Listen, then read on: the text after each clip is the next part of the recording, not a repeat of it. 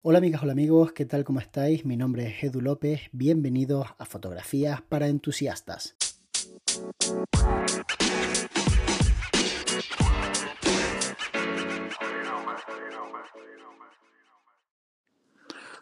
Hola Edu, ¿cómo vas? Te saludo desde Australia, soy Juan. Te quería hacer una pregunta relacionada con el negocio eh, de la fotografía y el contacto con los clientes.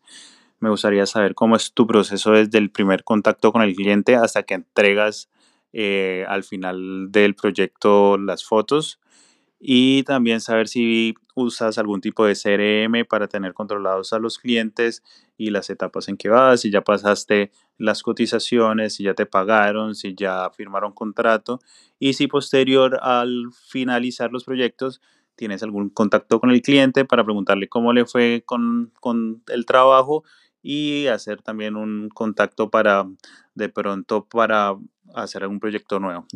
Eh, muchas gracias, saludos. Muchísimas gracias por tu pregunta. Eh, la verdad es que me parece muy interesante, Juan, el tema de las relaciones con los clientes. Vamos a intentar em, ser lo más breve posible en cómo estructuro yo toda esa relación para que no sea desagradable escuchar este episodio del podcast. En principio, cuando una persona llega a mí haciéndome una propuesta, intentando que yo le dé un presupuesto, tengo que analizar si lo que me está pidiendo es algo que yo ya ofrezco o me está pidiendo algo nuevo. Si me está pidiendo algo nuevo, es muy raro que yo acabe cogiendo ese trabajo, porque estoy muy saturado de curro y la verdad es que enfrentarme a tener que aprender en una disciplina o en una parte de, de mi oficio en la que no soy, digamos, una persona experta o, no me gusta llamarme experto, pero que, la tiene practicada, pues como que muchas veces digo que no, que directamente digo, mira, no, no me veo, no lo veo, no, no, no estoy preparado. Si me pide algo de lo que ya ofrezco y puedo darle ese servicio, pues empieza la fase de, de negociar pues lo que sería un presupuesto.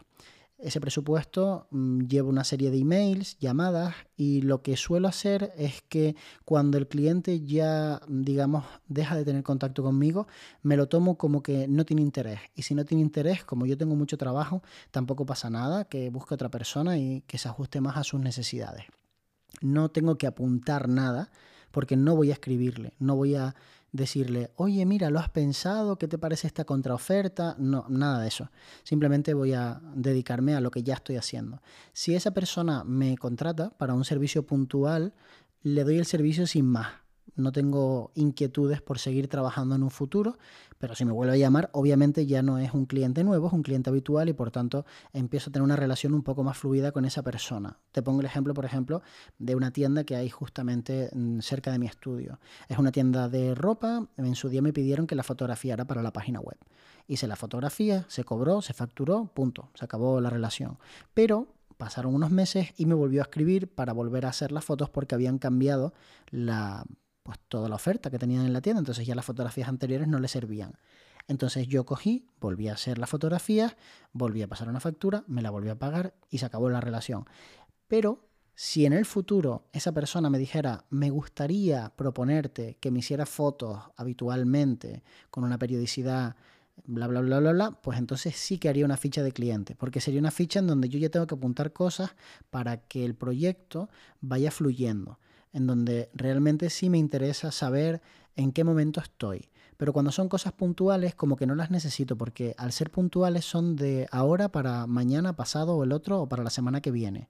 Entonces, ese tipo de clientes no acaban en mi, en mi software.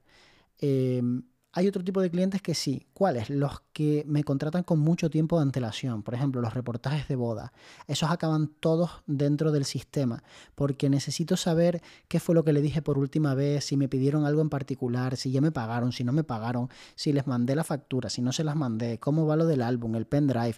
Son como demasiadas cosas y el problema de que te olvides no es tan grave porque al final la gente te va a volver a repetir las cosas. El problema es la sensación que tienes tú de estar dando un mal servicio.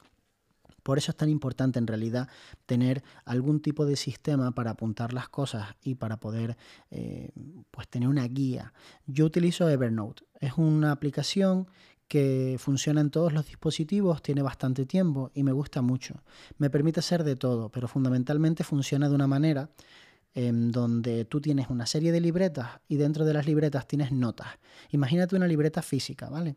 Esa libreta física puedes eh, escribir en cada una de las páginas, ¿vale? Pues las páginas serían las notas dentro del, del programa. La libreta es la libreta física para cada proyecto o cada cliente y tienes una forma de agrupar libretas, ¿vale? De tal manera que es como si metieras dentro de una caja todas las libretas que tuviesen que ver con reportajes de boda de 2022. Entonces tú dentro de ahí tienes a cada uno de los clientes y dentro de cada libreta tienes cada nota en la que tú has apuntado o has eh, adjuntado algún tipo de archivo. Esos archivos pueden ser de todas las clases que se te ocurran. Pueden ser fotos, pueden ser vídeos, puede ser nota de voz, puede ser texto, puede ser una gráfica, puede ser de todo de todo, hasta un boceto a mano, puedes hacer lo que te dé la gana, ¿vale? Y lo puedes ordenar como te apetezca. Lo puedes ordenar por fecha de creación, puedes etiquetar, puedes hacer muchísimas cosas distintas. Incluso puedes mover notas de unas libretas a otra, puedes mover libretas, cambiar nombres, lo que te apetezca. Es un software muy, muy, muy completo, pero no es realmente un eh, CRM. Y no es un CRM porque la peculiaridad que tiene este tipo de software es la interacción automática que puedes tener con tus clientes. De tal forma que puedes mandar un email programado cuando ha pasado X tiempo, si no te han contestado o si a lo mejor, imagínate, ¿no? Un caso real. Llego y le hago una boda a una pareja. Y un año después de hacerle la boda, tengo puesto un email una semana y media antes de su aniversario en el que solamente le mando el mensaje al chico y le pongo, eh, hola, fulanito. Ese fulanito en realidad lo pone el programa automáticamente. O sea, ese email se genera y se envía de forma automática y se rellena de forma automática porque yo en la ficha he puesto los nombres. Entonces, el email en donde eh, aparece el nombre, cada vez elige el nombre adecuado. ¿vale? Sé que dentro de nueve días es vuestro aniversario y a lo mejor no se te ha ocurrido ningún regalo original y había pensado que podríamos plantear un shooting eh, en un barco. Ya lo tengo todo preparado. Si tú quieres que ocurra, puede ocurrir. Solamente necesitaría saberlo hoy o mañana para reservar la plaza. Entonces, pues alquilas un velero, les mandas un chef que les prepare sushi, les llevas a los acantilados de los gigantes al atardecer y les haces un shooting inolvidable, ¿no? Les dejas volar el dron, nos divertimos todos, bla, bla, bla, bla, y eso son 2.000 mm, euros, ponle, ¿no? Entonces, eh, ¿qué probabilidad hay de que la pareja te contrate? Pues dependerá del tipo de clientes que tú tengas, porque un plan como ese es un plan increíble y me imagino que, mm, no todo el mundo se lo puede permitir. Vamos, no me lo imagino, estoy seguro. Pero ¿te imaginas el impacto que causa en tu cliente pensar que has pensado en él, aunque tú en realidad lo has hecho para todos, pero has pensado en él, tienes un plan increíble y tienes precio y todo? A lo mejor esa persona estaba pensando en comprar un portátil, ¿sabes? Y se iba a gastar el mismo dinero y pensó, qué portátil, o sea, lo que voy a hacer es este plan que es impresionante, o sea, es un plan increíble. Y si ya lo has hecho además, pues le puedes mandar hasta un vídeo. Todo esto se puede hacer de una forma súper automatizada. Y eso es lo que te hace vender más. Por eso tienen sentido este tipo de software. Pero yo como no tengo tantos clientes, realmente no lo necesito. Lo hago mucho más casero. Me gusta incluso sentir que es así. Es más, teniendo Evernote, tengo también libretas físicas. Me gustan las libretas físicas por una razón. Las dejo encima del escritorio y las estoy viendo todo el tiempo. Las tengo abiertas. Y cuando hago una tarea, la tacho y me gusta ver cómo las páginas se van tachando. Y cuando algo no está tachado, es como si me estuviese llamando todo el tiempo. No sé si habéis visto Harry Potter, pero hay momentos en los que le duele la cicatriz, ¿no?